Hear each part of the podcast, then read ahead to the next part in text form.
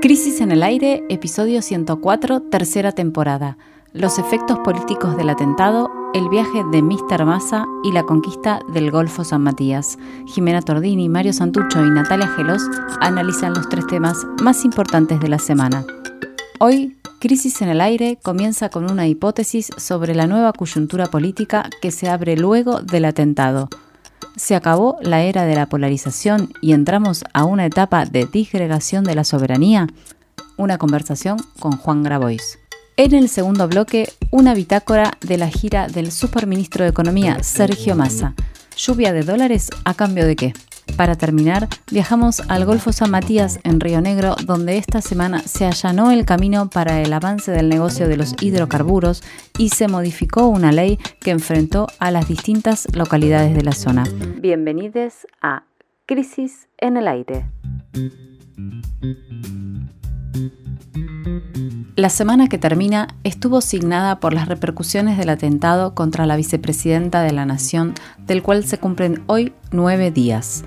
Por un lado, el prime time de los principales medios de comunicación fue copado por el espectáculo mediático en el que derivó la causa judicial. Por otra parte, el sistema político se retorció en su pasmosa ineptitud para construir un mínimo cauce democrático ante el poderoso desafío que significó el intento de magnicidio.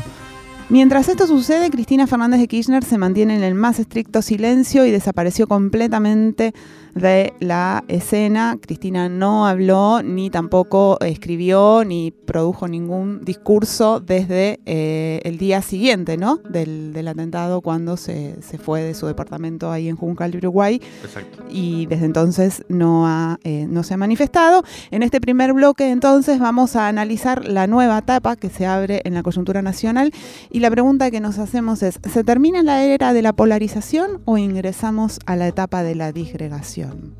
Empecemos, Jime, con una síntesis de las novedades en la causa judicial que está a cargo de la jueza María Eugenia Capuchetti y del fiscal Carlos Rívoro. Hasta el momento tiene dos detenidos, Fernando Sabac Montiel, el hombre que disparó, y Brenda Uriarte, su pareja. El fin de semana pasado lo que supimos fue que el celular del acusado, de, Sabac Montiel, fue bloqueado durante la pericia que intentó hacer la Policía Federal, más precisamente la Superintendencia de Investigaciones Federales, que está a cargo de un funcionario de extrema confianza del el ministro Aníbal Fernández. Ahí bloquearon el aparato en lugar de abrirlo, que eso es aparentemente una total impericia, y eso es justamente cuanto menos preocupante. El domingo fue detenida Brenda Uliarte, la novia del atacante. Hasta ahora, lo que sabemos es que la mujer estuvo con Sabac Montiel en el momento de la agresión y que participó en una marcha con antorchas convocada por Fuerza Republicana el 18 de agosto pasado. ¿Fuerza Republicana se llama? No, se llama Fuerza... Eh, no, no se llama Fuerza Republicana. Ahora lo buscamos. Ahora, chequeamos. Em, Porque Fuerza Republicana es la tucumana, de UCI. Exacto. Bueno, e, en esa marcha, que ahora vamos a chequear, em, se pudo leer un cartel que decía cárcel o bala. Ajá. Y el vocero de Revolución Federal. Revolución Federal se llama. Revolución Federal. El, vocero de Revolución Federal negó conocer a, a, los dos detenidos. También se sabe que por lo menos desde el 23 de agosto, el día del alegato del fiscal Luciani en la causa de vialidad, ellos dos merodeaban en la zona del departamento de Cristina Recoleta más de una vez. Eso, es lo que, está reconstruido con los videos que se fueron conociendo, ¿no? Exacto. Que fueron ubicando a los dos y probablemente a un, a un tercero en esa situación. Sí. Claro, eso es lo que está tratando de, dilucidar ahora la investigación judicial, precisamente si hay más personas involucradas directamente, además de los dos eh, que ya están detenidos, ¿no? Eh, en particular, las sospechas caen a través de esta reconstrucción de videos que decía Jime, eh, con el grupo, hacia el grupo de amigos de, ellos dos, que se dedicaban a la venta de copos de azúcar eh, y que declararon como testigos ya en la causa. Algunos de ellos podría haber sido identificados también en los videos de Juncal Uruguay en los días previos, incluso el mismo día del atentado Cristina. Hasta acá sería el primer nivel de la investigación, ¿no? que eh, tiene que ver con los autores materiales del hecho. ¿Quiénes fueron? ¿Cómo lo armaron? ¿Qué niveles de responsabilidad puede distinguirse entre ellos eh, en relación al hecho? Ahora, el otro aspecto del problema es si este grupo está relacionado con un armado mayor o no. Por ahora, lo que se sabe es que tanto el atacante como su novia venían expresándose en las redes sociales con posiciones radicalizadas desde la derecha contra el gobierno nacional. Uliarte, de hecho, la, la- la- la Pareja. pareja eh, que está presa ya, participó en algunas manifestaciones de ese ecosistema de grupos cuya acumulación originaria podríamos ubicar en el momento del aislamiento, eh, la Social, cuarentena. sí, en el ASPO. Los primeros en la cuarentena estricta, digamos. cuando, cuando al calor de la lucha contra las restricciones eh, proliferaron agrupaciones libertarias de todo tipo y color en esos días en los cuales denunciaban ¿no? la, eh, el autoritarismo del Sí, gobierno. las primeras protestas contra... eh, Ese fue el caldo de cultivo de Exacto. muchísimos de estos grupos. A nivel mundial también, ¿no? como que, que acá Sí, sí. Se, se dio algo que pasó en todo el mundo, que es que las restricciones esas ra- ra- radicalizaron a, a estos grupos y también les hicieron juntar mucha visibilidad y, nuevas adhesiones. Eso haría todo para un bloque, digamos, entero. Es un tema bien interesante que durante estos días también hemos visto cómo se despliega, pero por ahora lo vamos a dejar para otro programa porque si no se nos va a ir el, el bloque entero en el tema.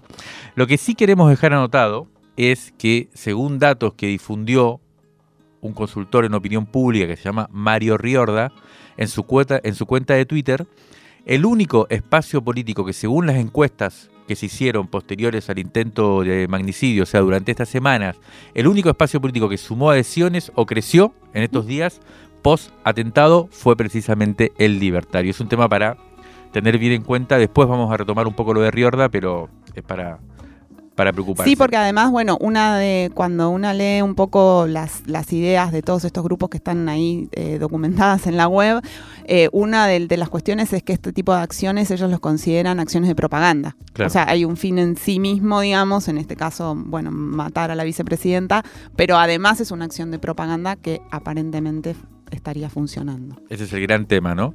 El martes tuvimos una larga conversación con el dirigente social Juan Grabois, dirigente social y político, podríamos decir, que publicaremos íntegra en el próximo número impreso de la revista, que en este momento está cocinándose a fuego lento, Ah. pero que podría estar pasando a fuego rápido pronto. Va a ser un número muy interesante y la entrevista duró mucho tiempo, fue la verdad muy profunda, va a ser bien, va a ser muy recomendable sobre todo lo que está pasando eh, acá. Pero a modo de adelanto, seleccionamos varios audios específicamente enfocados en la más estricta coyuntura, porque contienen algunas claves para pensar hasta qué punto es decisivo lo que estamos viviendo por estos días. Por supuesto, hablamos del atentado, así que vamos a empezar por ahí. Cuando se abre la ventana de la posibilidad de la violencia, lo latente pasa a ser manifiesto. Sí.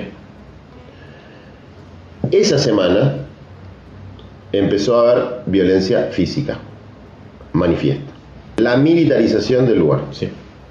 Decir, la presencia de personas preparadas para el combate frente a la casa de ella. El combate posterior. La aparición del cartucho de balas. Dos cartuchos, dos cartucheras de balas. O sea que había personal armado con armas letales ahí. Previo a eso, una señora con un cuchillo.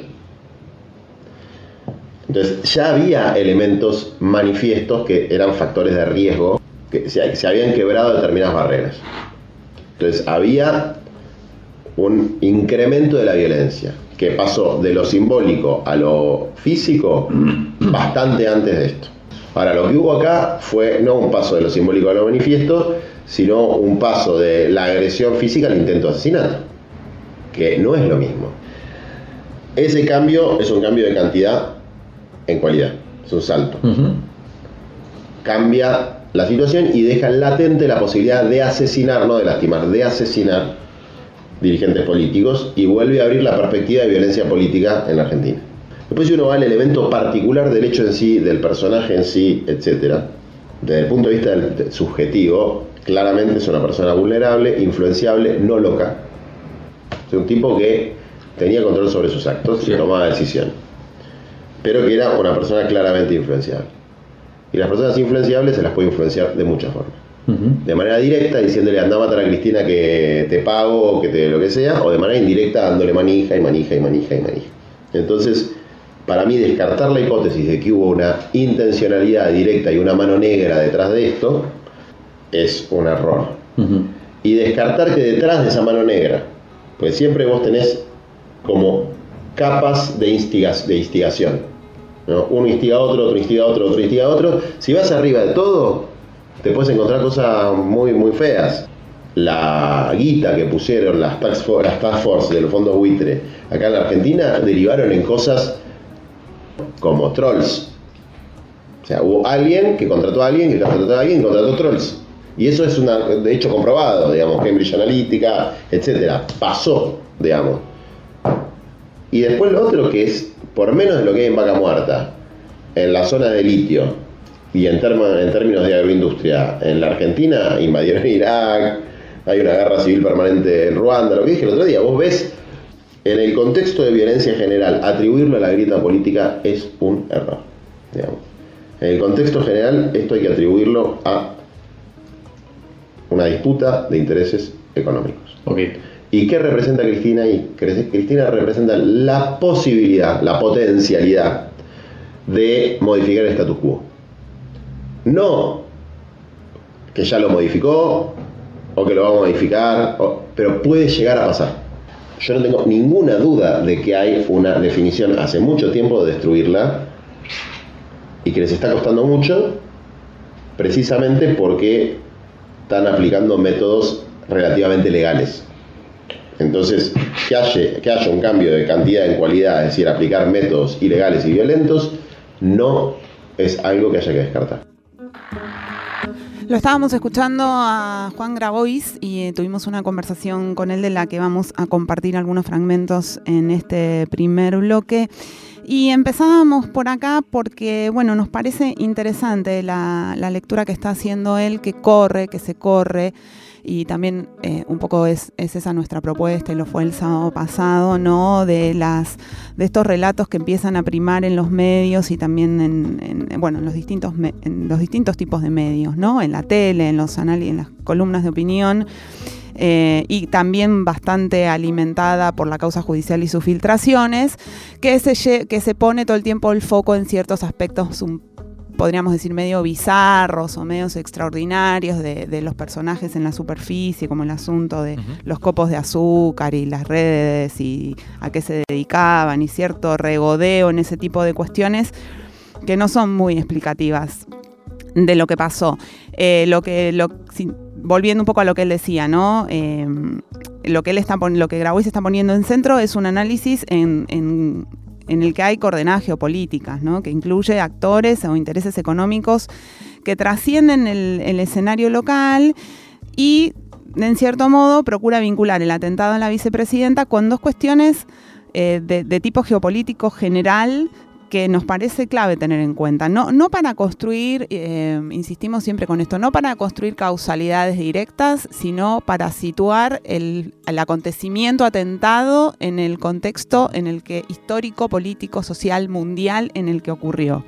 Por un lado, el hecho en que estamos sumidos en una crisis económica que impregna toda la dinámica política y que tiene un rasgo particular en esta época que es que ubica la disputa por los recursos naturales, en el centro de cualquier solución a esa crisis económica, ya sea el litio, ya sea el agro, ya sea los hidrocarburos, vamos a ir hablando de eso en este programa. Eso es lo que está, es el tipo de disputa que está en el centro. Para salir de la crisis económica lo que hace falta es un nuevo esquema de apropiación de los recursos naturales. Y por otra parte, algo que es evidente, pero que un poco la coyuntura va poniendo en un plano muy lejano de la percepción diaria, que es que el mundo está atravesando una guerra, y que esa guerra no es algo que exista en Europa solamente, sino que derrama sus efectos y se expande hacia territorios que parecen muy eh, lejanos. El riesgo, como decía, bueno, esta lectura es caer en, las teorías conspirativas que están muy en boga y que incluso son parte también de estas expresiones de, la ultraderecha que se caracterizan por hacer lecturas eh, conspirativas muy, muy fuertes, muy armadas. No hay que caer, en eso, no se trata de tampoco eh, buscar eh, estos vínculos orgánicos, sino de entender el escenario en el que esas subjetividades también se van politizando, ¿no? O sea, en el escenario en el que las subjetividades de ultraderecha se politizan también. Son las coordenadas, no es una linealidad, es lo, que, es lo que estamos atravesando. Vamos a escuchar ahora un segundo audio que seleccionamos de la conversación que tuvimos con Grabois, donde se refiere en particular a la muy mala, pésima, podríamos decir, reacción que tuvo el sistema político luego del atentado contra Cristina. Yo creo que la, la peor reacción estuvo en nuestro campo. No voy a hablar de frente de todos, voy a hablar del, sector mayoritario, que es el sector que se referencia en Cristina. Con mayor o menor nivel de organicidad, pero se referencia en Cristina. En términos peronistas, hay conducción estratégica, pero no hay conducción táctica. No existe la conducción táctica. No es que hay una mala conducción táctica, no hay conducción táctica. Entonces vos frente a un hecho de estas características, igual que como pasó con las vallas, tenés una serie de actores que no pueden coordinar una respuesta o, les cuesta mucho coordinar una respuesta. Eh, no hay jefatura en una conducción táctica y no hay una conducción táctica colectiva. Por lo tanto, las decisiones derivadas de hechos como el de las vallas son decisiones que se van haciendo al tuntún y sin un eh, centro de mando. El día que esto sucedió, había tomado una serie de decisiones. Todas las decisiones que se tomaron fueron malas. ¿Eso que es culpa de Alberto? No, es culpa de los que nos referenciamos en Cristina, si se quiere, en esta etapa histórica, que no podemos construir una conducción táctica para tomar definición. ¿Qué es lo que para mí fue el error grande también, ahí sí, del presidente? Tendría que haberlo llamado a Macri, a Larreta, a Bullrich, a Carrió, a Gerardo Morales, a Manés, por lo menos a por el cambio entero invitarlos uno por uno a reunirse en la Casa Rosada. Para ponernos de acuerdo en tres puntos. No instigación al odio. Rechazo total a cualquier violencia física. No persecución a ningún dirigente de ningún partido.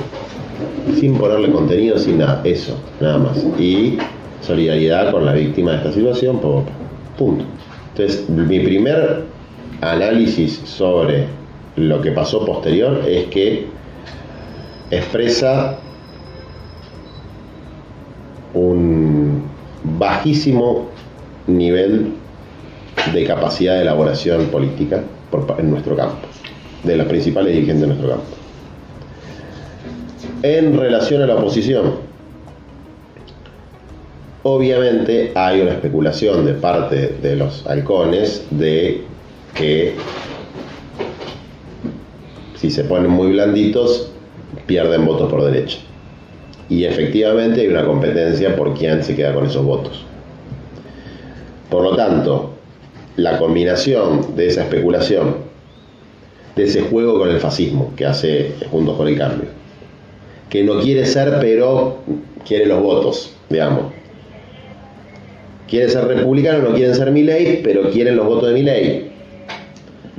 Ese juego la combinación entre ese juego y la falta de capacidad de elaboración política de nuestro campo, lo que da como resultante es que una situación que requiere una garantía del sistema democrático en torno a la regla del juego no se haya dado. Escuchamos ahí a Grabois mostrar y hacer un repaso de por qué cada uno de los sectores tuvo su cuota de responsabilidad para que semejante acontecimiento no haya podido ser metabolizado o capitalizado por el sistema político de una manera inteligente. Lo lógico es que un hecho así hubiera servido como punto de inflexión para abrir las puertas al tan mencionado consenso en torno a una reivindicación tan básica, tan básica como no maten a los dirigentes. Pero Nada de eso sucedió y hay que decir que la principal responsabilidad le cabe a la oposición, que están en un nivel de oportunismo zarpado, que después de la fallida sesión en la Cámara de Diputados del sábado pasado, luego de que nuestro programa anterior terminara, esta semana, em, bueno, luego entonces de la sesión, esta semana hubo por lo menos tres invitaciones concretas por parte del oficialismo para construir un repudio unánime al atentado. A ver, repasemos cuáles fueron. El jueves se celebró una sesión especial en el Senado Nacional, sin la presencia de Cristina, de la vicepresidenta, pero ahí la oposición decidió no asistir y dejó al oficialismo solo. Ese mismo día, el ministro del Interior, Guado de Pedro, anunció que, convocaría a las principales dirigentes opositores para construir un acuerdo y las respuestas fueron rápidas y por lo general fueron por la negativa. Y por último, hoy, sábado a las 13, se va a celebrar una misa en la Basílica de Luján organizada por el intendente de esa localidad, quien extendió invitaciones a todo el espectro político. Y bueno, ahí vamos a ver, pero bueno, parece que tampoco va a funcionar demasiado esta convocatoria, ¿no? Sí, ahí estuvimos hablando, preguntando y bueno, estuvimos viendo también los medios donde claramente varios ya se pronunciaron, Patricia Bullrich, diciendo que no iban a ir, pidiendo, exigiendo algunas cosas para, para sentarse a una mesa. E incluso Manes, que es el más acuardista, dijo que tenía un viaje y que no podía ir hoy. Sí, es como que volviendo al tema anterior, ¿no? Em, de alguna manera todos los espacios políticos eligieron reescribir lo que pasó en la dinámica de la polarización, ¿no? Reproducir, o sea, volver a escribirlo en lo que venía pasando. Y lo que un poco decían los análisis, esto que, eh, habíamos estado viendo de encuestas o eh, sondeos de opinión, es que eso no está, no está rindiendo políticamente, digamos, ¿no? Como que los que estaban, los que terminan em, capitalizando un sentimiento de antipolítica muy fuerte que se generan en estos momentos, termina siendo la ultraderecha. Sí, pero ahí, ahí lo que me parece que hay que tener en cuenta, yo creo que hay un punto interesante para ver que es que eh, está claro que está bloqueado y que está como tomado por una dinámica medio perversa y medio eh, sin salida por parte de la dirigencia política que está, sobre todo en este caso la oposición, con un cálculo muy claro, la calculadora muy clara de acá 2023. Pero a mí me parece que eso que pasa a nivel superestructural, tiene un correlato o tiene un fundamento en lo que pasa a nivel social y de la opinión pública. Eso es lo que me parece que a mí me impactó por lo menos de lo que publicó Riorda, Mario Riorda, decíamos, el consultor que hizo un hilo de Twitter, en donde muestra un poco, después estuvimos consultando con algunos encuestadores si, si están así y nos decían sí, es así. Eh, los datos después de la, del, del coso, ¿no? Que básicamente lo que se percibe es esto que decías, ¿no? Lo que crecen son los libertarios, ya lo veníamos diciendo, el oficialismo se mantiene, casi no, no gana adhesiones. Sí, al interior del oficialismo, explica Riorda, se consolida la total hegemonía de Cristina Fernández de Kirchner al interior, pero lo que aparece es que eh, por ejemplo, quien promueve más el odio es el Frente de Todos, no la oposición. Eh, no hay un reclamo de sanción para los discursos de derecha más radicalizado que se naturalizaron como fenómeno político permitido, y esto es lo que todo el tiempo los medios más oficialistas están, los discursos de odio, los discursos de odio, y no parece haber una sanción específica de la opinión pública respecto de eso. Em, bueno, es como, y, además una cosa importante que lo decíamos el sábado pasado, que respecto al intento de homicidio prima la idea de que de lo armado, de que es un armado raro, de que hay una especie de conspiración por detrás, más allá de, por fuera de lo espontáneo o lo individual, el descreimiento es altísimo, dice Mario Rodríguez. Entonces, hay como una especie de tendencia hacia esa especie de descreimiento general de los discursos, uno puede decir oficiales, que es entonces por donde se monta esta, esta incapacidad del sistema político. No es solo una cuestión de los dirigentes, digamos. exacto. No son solo los dirigentes, sino que es un estado de cosas más complejo, que bloquea las posibilidades de salidas democráticas, o al menos las complica bastante. Vamos a escuchar un audio más de Juan Grabois en el que responde a la pregunta de si él no cree que la militancia popular está más conservadora de lo habitual. Y hay un temor al aislamiento. Hay mucho miedo al aislamiento. Y con el miedo no se puede trabajar. Mm. Pero yo no quiero el aislamiento tampoco, pero no le tengo miedo. Es decir, en algún momento te puede pasar, en otro momento no pasar. Y hay, eh, sí, a la marginalidad. ¿no? Y como a mí siempre me gustó la marginalidad, ¿no? no solamente no le tengo miedo, sino que le tengo cariño. Ahora sí entiendo de que hay una, en términos maoístas, hay una contradicción principal eh, política que hay que asumir entre una posición neofascista, tiene correlato no solamente con la violencia en los barrios, sino con lo que genera esa violencia en los barrios, lo que genera todo, que es, hay algo mucho peor que las explosiones sociales, que a veces pueden ser explosiones creativas y positivas. Hay algo que nunca es positivo, que son las implosiones. Es la degradación silenciosa en los distintos sectores de la sociedad, sobre todo en los sectores más empobrecidos. La degradación de la posibilidad de educarte, la degradación de la posibilidad de vivir y de tener un proyecto, y desde luego la penetración de las estructuras del narcotráfico que son una expresión de que hay base material para que eso avance. Yo estoy convencido de que las organizaciones populares, todas, hasta las que más en desacuerdo estoy políticamente, son la principal barrera que impide que eso se acelere. Y cada peso de transferencia hacia esos sectores es una barrera, porque el problema de la penetración del narcotráfico es un problema económico. Es decir, es una forma de resolver la existencia económica de mucha gente. ¿Cómo se relaciona eso con, con, la violencia política? Creo de una manera indirecta. Creo que el problema es que las perspectivas realistas no funcionan. Ni la neoliberal ni la neokeynesiana. No resuelven los problemas de la gente. O sea, algo que no te resuelve tener un ingreso que tradicionalmente está derivado del trabajo, ¿no? O sea, tener un ingreso para, para vivir, tener una casa para vivir, tener un pedacito de tierra para tener una casa o para producir algo, donde el ambiente en el que uno vive se deteriora, se contamina, no solamente con la violencia, sino con la contaminación propiamente dicha, digamos. Y son más elementos de subyugamiento que permiten que esos lugares sean zonas liberadas. O sea que hay... El problema fundamental es que la crisis alternativa genera la penetración de realidades destructivas. Y la frustración de esa falta de proyecto individual de vida genera los neofascismos.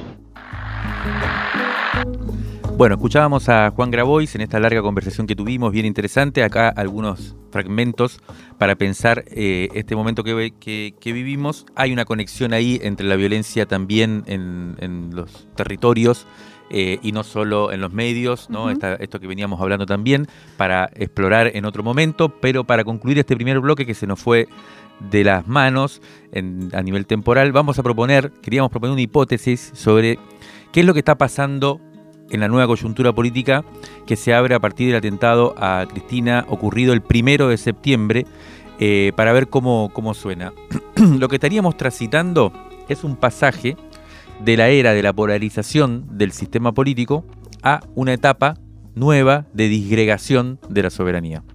Expliquemos un segundo la idea. La polarización como sabemos, fue la forma que adoptó el sistema político luego de la crisis del 2001, cuando aquel viejo formato del bipartidismo, para los que se acuerdan que deben ser pocos, del cual tanta nostalgia circuló en estos días. ¿no? exacto, porque yo tampoco cumplí 40 años, el bipartidismo que uno podría decir se reinstaló en el 83 y que se hizo trizas en el 2001, y ahí es donde aparece la polarización que en rigor aparece en el 2009, ¿no? con el conflicto con el campo, en el 2008 con el conflicto con el campo, eh, pero que tiene su em, origen allá a comienzos del siglo.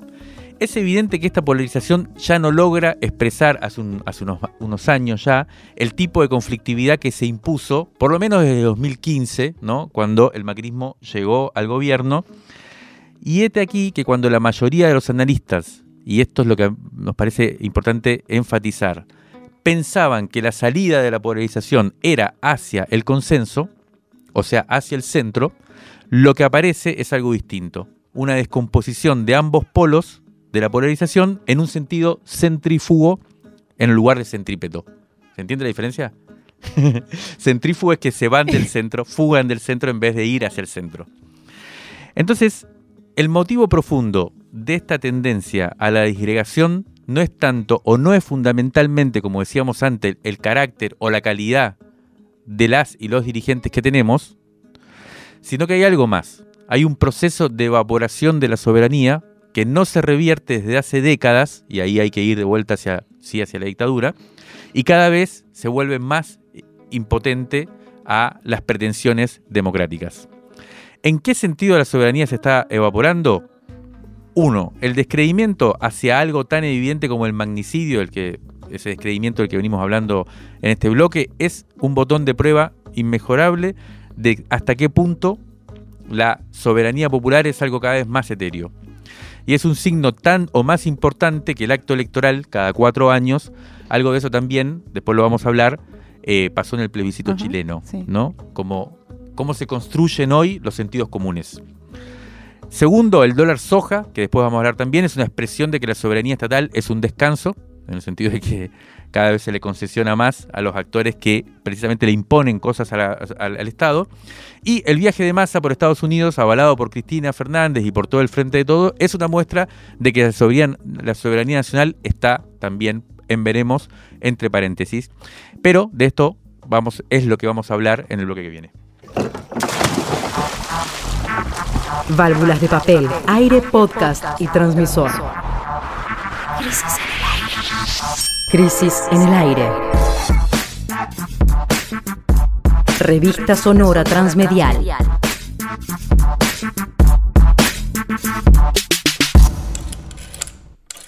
Revistacrisis.com.ar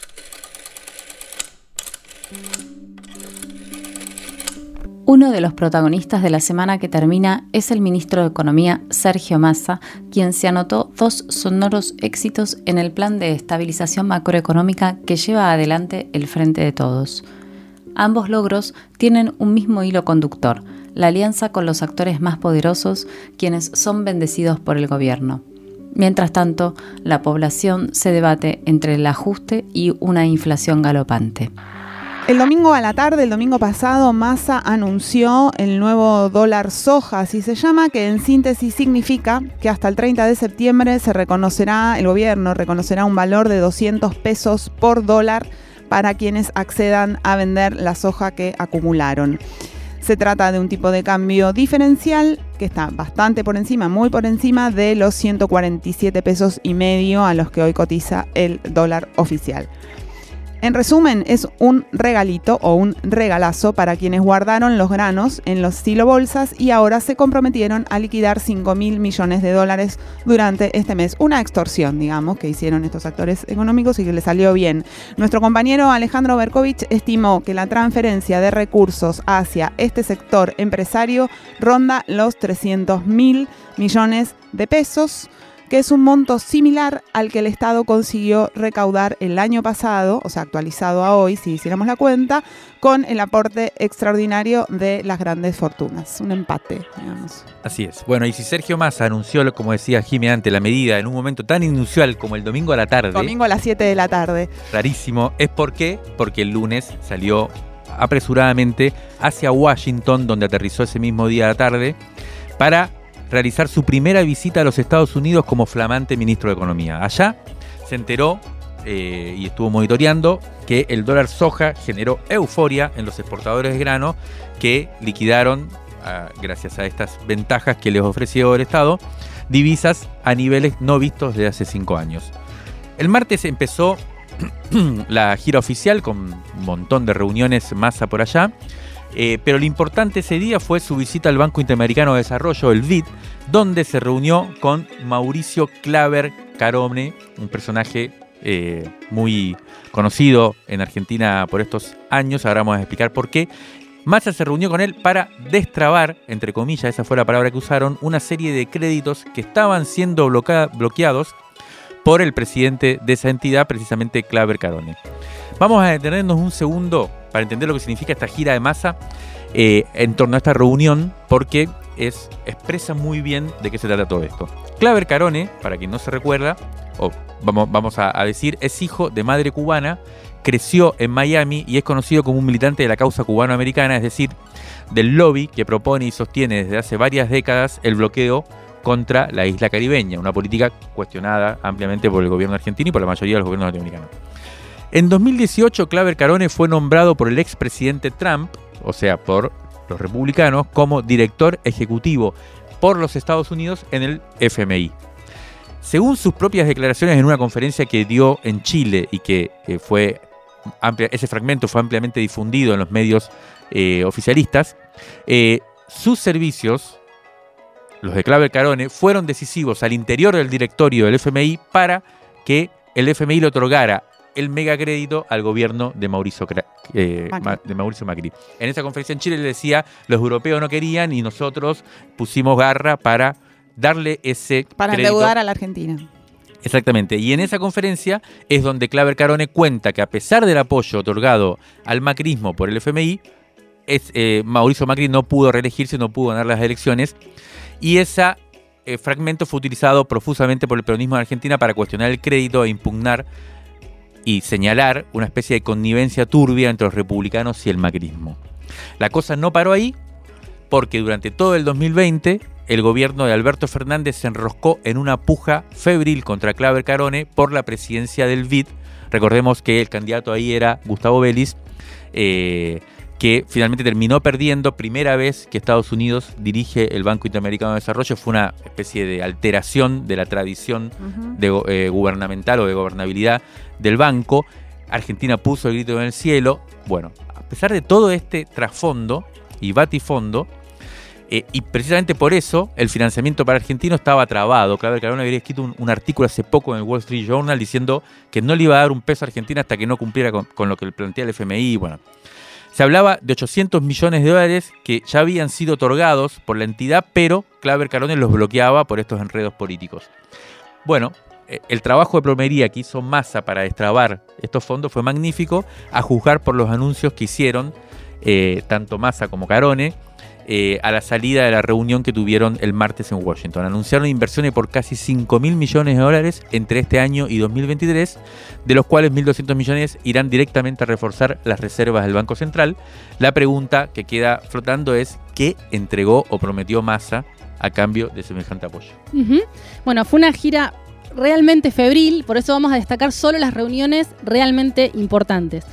El miércoles se reunió con el director gerente de operaciones del Banco Mundial, Axel van Trotzenburg, y consiguió otros 900 millones de dólares. Luego fue hasta la Casa Blanca, donde tuvo una reunión de alto nivel con el consejero de Seguridad Nacional, Jake Sullivan. Nos decía un amplio conocedor de la política imperial que este tipo de encuentros suele ser solo reservado a los presidentes y parece el superministro también ahora. Obviamente, Massa aquí fue a hablar de política, pero también tocó un tema muy relevante que es un posible acuerdo entre la FIP y la International Revenue Service, el organismo fiscalizador de los Estados Unidos, para intercambiar información sobre las cuentas de argentinos allá en Estados Unidos, justamente, que no estén declaradas y que se estima que ascienden a unos 100 mil millones de dólares. No hubo anuncios, pero parece que avanzaron un par de casilleros en este sentido. Y ese mismo día, Massa almorzó con Jake Rosen, que es presidente del American Jewish Congress, un personaje muy influyente por su poderío económico.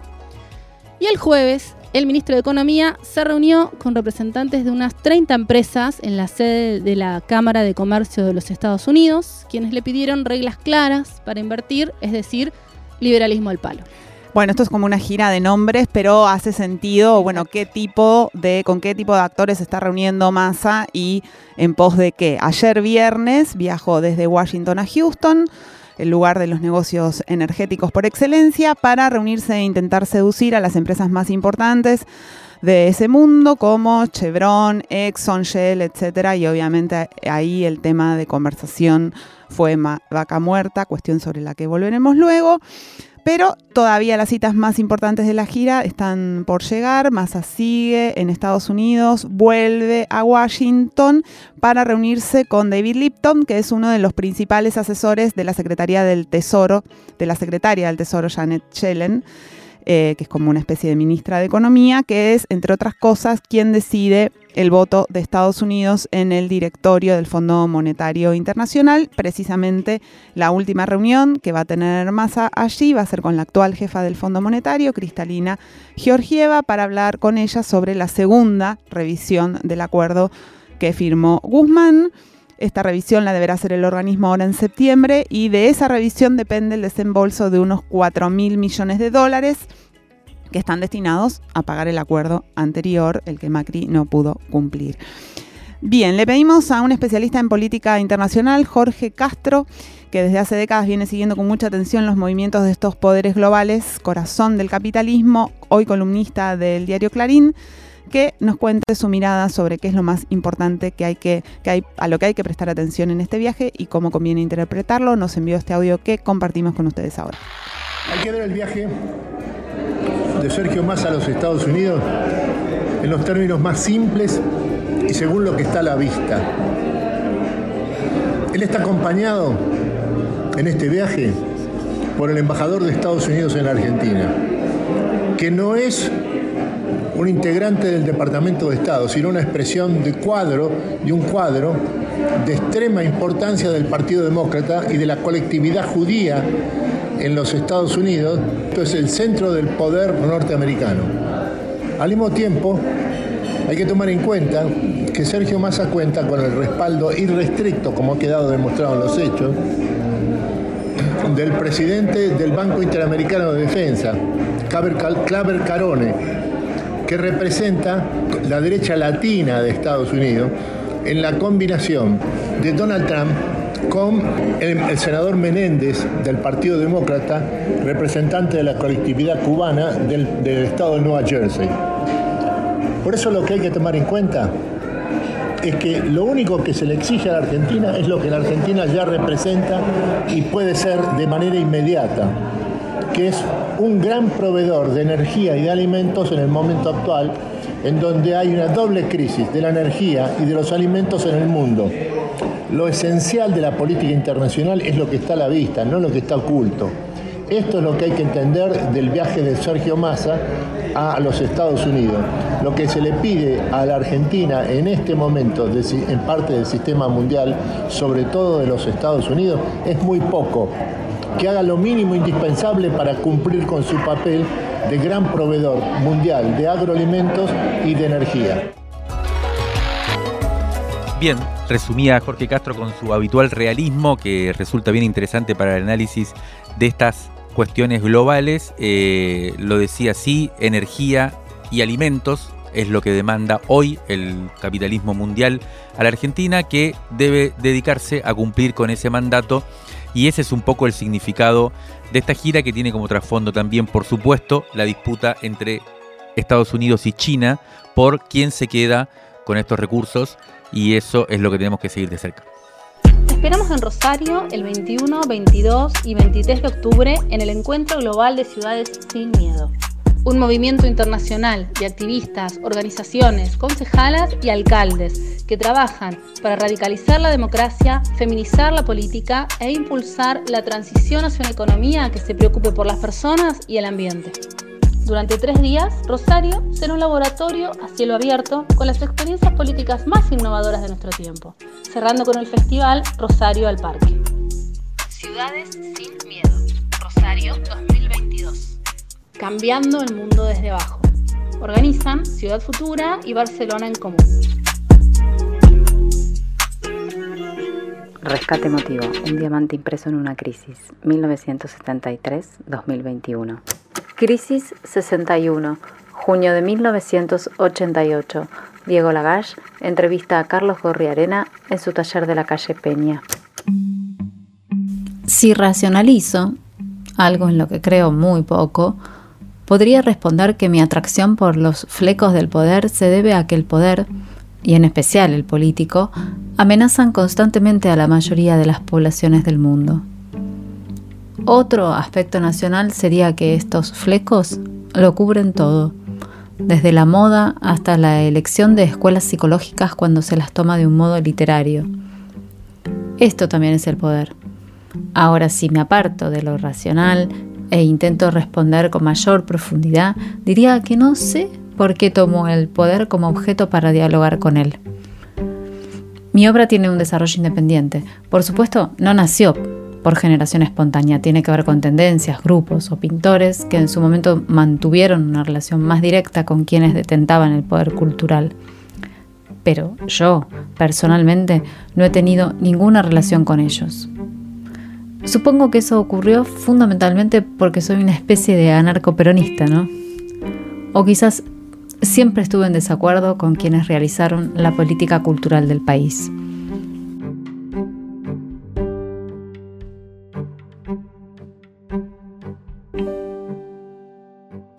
El pintor Carlos Gorriarena nació en Buenos Aires en 1925 y murió en Uruguay en 2007.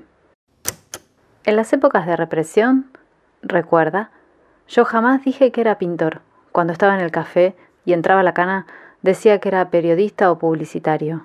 Si decía que era pintor, muy probablemente me agarraran de la patilla y me metieran preso. Pero eso no está indicando la creatividad de la policía es un simple emergente de la inteligencia argentina que siempre ha despreciado a sus artistas.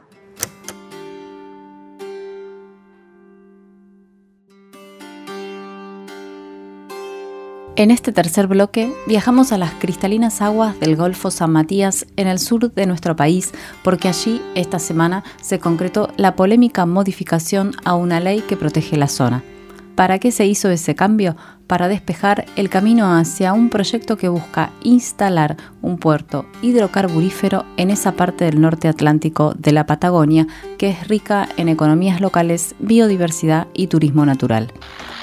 Sobre los modales del modelo vamos a hablar entonces. ¿Qué pasó? Esto fue ayer viernes. En Viedma, en la ciudad de Viedma, la legislatura provincial aprobó la modificación de la ley 3308 que había sido una conquista de las organizaciones ambientalistas en 1995. Con aquellas movilizaciones, la comunidad eh, patagónica había logrado que se prohibiera que en el Golfo San Matías y en el mar eh, territorial Río Negrino se realizaran tareas vinculadas a la explotación de hidrocarburos y se construyeran terminales para la carga y descarga de buques para que transporten esos. Eh, fue un logro de la lucha ambientalista muy fuerte de aquellos años que muchos de ustedes recordarán. Ayer, con 40 votos a favor, uno en contra, una abstención, dos ausencias, casi sin grieta, se votó el proyecto 762-2022 y así quedó allanado el camino para avanzar en Sierra Grande con la construcción de lo que se anuncia como el mayor puerto de exportación para el petróleo proveniente del fracking de vaca muerta. Si ponemos esto en relación con lo que decía Jorge Castro, gran ejemplo de Argentina cumpliendo el papel que el mundo espera de nosotros. Bien, eh, sobre el proyecto en concreto que se que avanza, este, este proyecto de, desarrollo, uno podría decir, eh, en la zona, IPF diseñó un plan para duplicar la capacidad de evacuación de crudo desde la cuenca neuquina en los próximos tres años. El programa Vaca Muerta Oil Sur se llama, apunta a solucionar la cuestión del transporte, que es uno de los cuellos de botella, y apuntar a la salida tanto al Atlántico como al Pacífico. El nuevo oleoducto va a unir a Vaca Muerta con Punta Colorada, en el, Océano Atlántico y tiene una longitud de 700 kilómetros. El proyecto final es la construcción de esa nueva terminal onshore offshore, que sería eso que anuncian como el mayor puerto exportador de crudos de Argentina. Para avanzar con todo esto, se requirió modificar la ley pese a una movida grande de las organizaciones ambientalistas que denuncian el riesgo que implica un trabajo de este tipo y que dicen que sin consulta a la ciudadanía se estaría violando el acuerdo de Escazú, que es un acuerdo global, ¿no? Eh, firmado por Argentina, al cual adhirió el país, eh, que contiene disposiciones específicas sobre estos asuntos ambientales y que determina una cuestión que es la que en este momento está siendo precisamente de alguna forma modificada o violada, que es que no puede haber retrocesos en los niveles de protección ambiental alcanzados. Ayer durante la votación hubo dos movilizaciones fuera de la legislatura con posiciones bien opuestas. Por un lado, eh, eh, las, personas ambientalistas eh, dirigidas por la multisectorial del Golfo San Matías y por el otro lado las columnas de dos sindicatos, los de pescadores y la UOCRA, que defendían la aprobación por parte de la legislatura. Exacto. Se dan estas tensiones, ¿no? En la zona de, por un lado, de vuelta la discusión por el trabajo, de la necesidad de puestos de trabajo, y por el otro lado, quienes hablan en defensa del territorio y, advierten sobre los peligros de contaminación. Fabricio como de la multisectorial nos decía esto, ¿no? Que bueno, se había dado como esa situación tensa afuera.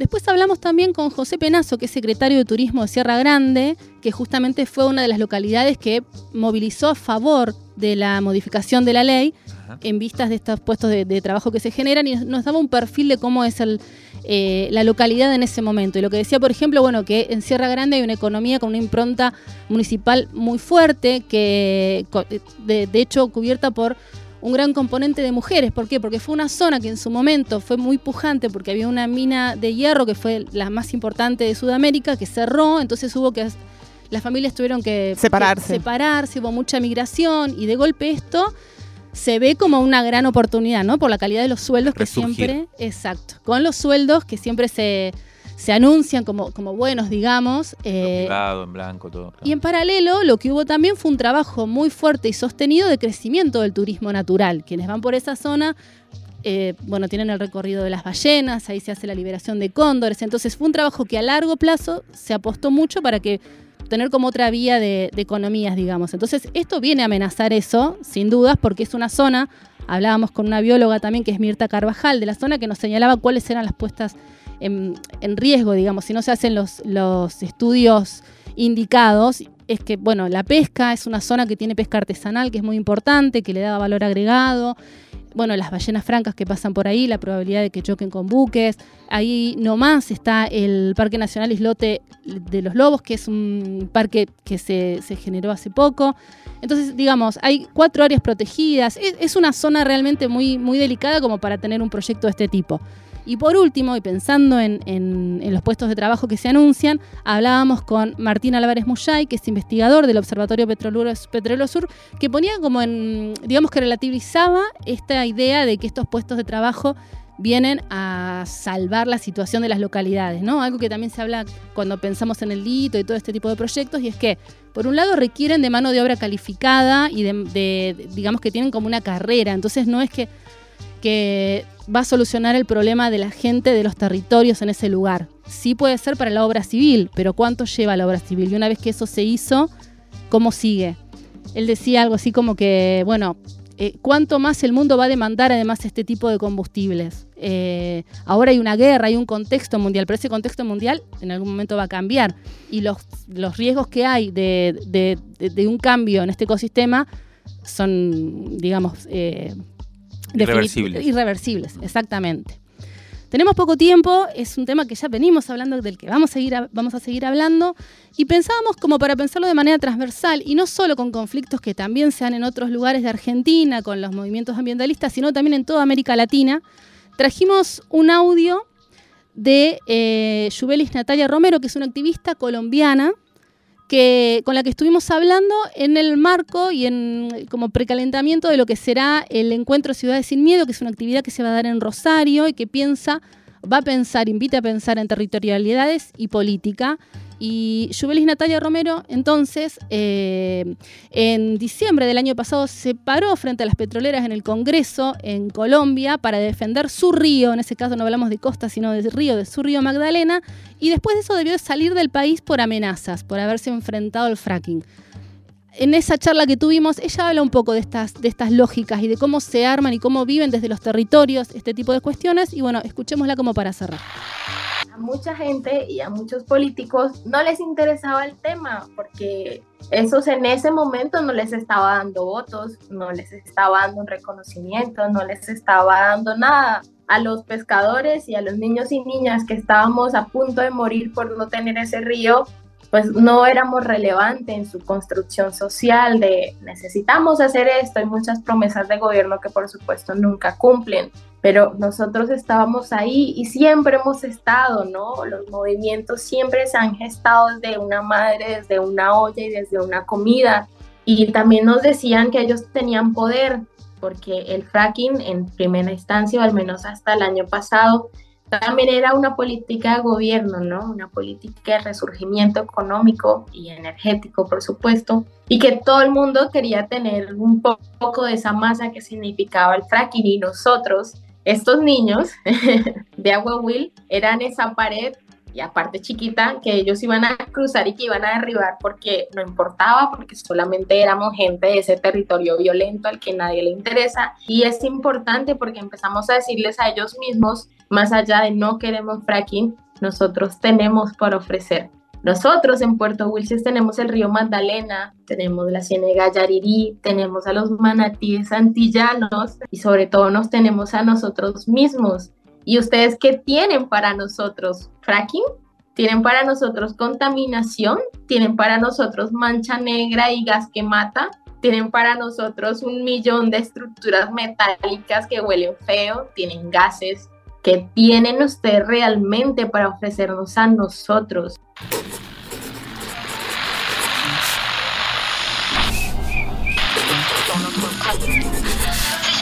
Crisis en el aire. Crisis en el aire. Los sonidos de la tinta y sus discusiones.